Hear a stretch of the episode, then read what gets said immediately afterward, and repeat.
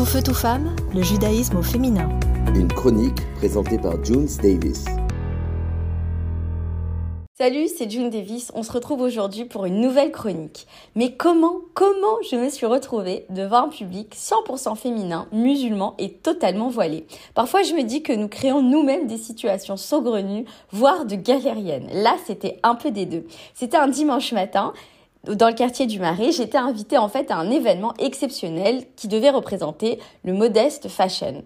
C'était en fait une réunion de toutes les influenceuses euh, de intercommunautés qui devaient parler en fait euh, d'un sujet assez euh, contemporain qui est peut-on être fashion tout en suivant nos codes religieux? Heureusement que ce sujet c'est un peu mon dada puisque je n'avais absolument rien prévu. J'entrais dans ce grand hangar et je découvrais des tas de stands pour femmes musulmanes avec des maillots de bain ultra couvrants, des tenues de henné, des burkas, bref toute la panoplie de la vraie femme religieuse liseuse de Coran. Comme je suis à des millions de kilomètres de mon milieu, on peut dire que j'étais euh, voilà euh, comme hors poisson dans l'eau. Je me sens pas hyper à l'aise, mais en même temps je me dis bon allez pourquoi pas? On m'indique ma chaise, je, m'assois à côté d'une femme qui apparemment très vite se présente comme un docteur fashion. Oui oui c'est c'est un vrai métier. En fait c'est une sorte de sociologue qui étudie en fait euh, l'évolution de la mode.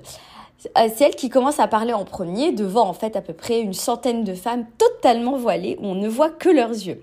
Elle n'hésite pas en fait euh, à citer dans son bah en fait dans son discours, euh, surtout par rapport à ses recherches, que les femmes juives en fait américaines dans les années 80, elles en avaient marre de s'habiller avec des fringues pas modernes, vieillottes, inspirées de l'ancien temps et ce sont ces mêmes femmes qui ont créé une sorte de mouvement où la modernité se conjugue avec la tsniout tout en trouvant un juste milieu qui existe toujours aujourd'hui. Euh, je trouve le Docteur Fashion méga intéressante et très vite en fait mon tour arrive.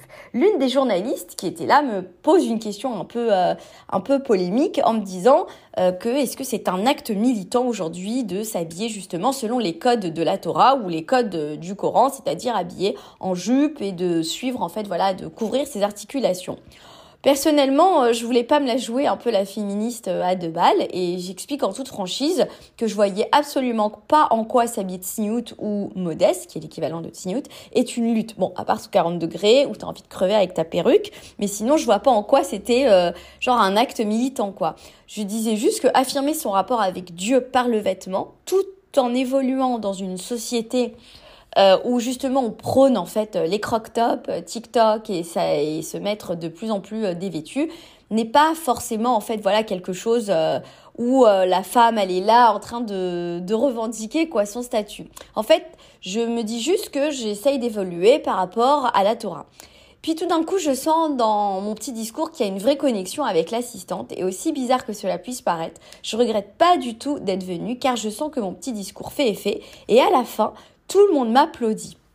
Et donc je me vois en fait avec le micro, euh, je, le rends et à la fin il y a beaucoup de femmes qui sont venues me voir pour me dire qu'elles se reconnaissaient vraiment euh, dans, mon discours et peu importe en fait la religion, elles disaient que euh, musulmanes, juives ou catholiques, même s'ils ont moins de contraintes vestimentaires, en fait finalement on vivait toutes un petit peu la même chose.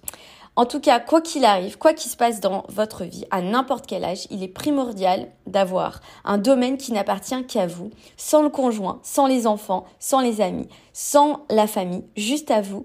Comme ça, sachez une chose, que ce soit musulman, chrétien ou juif, vous aurez toutes des amis vers l'infini et l'au-delà.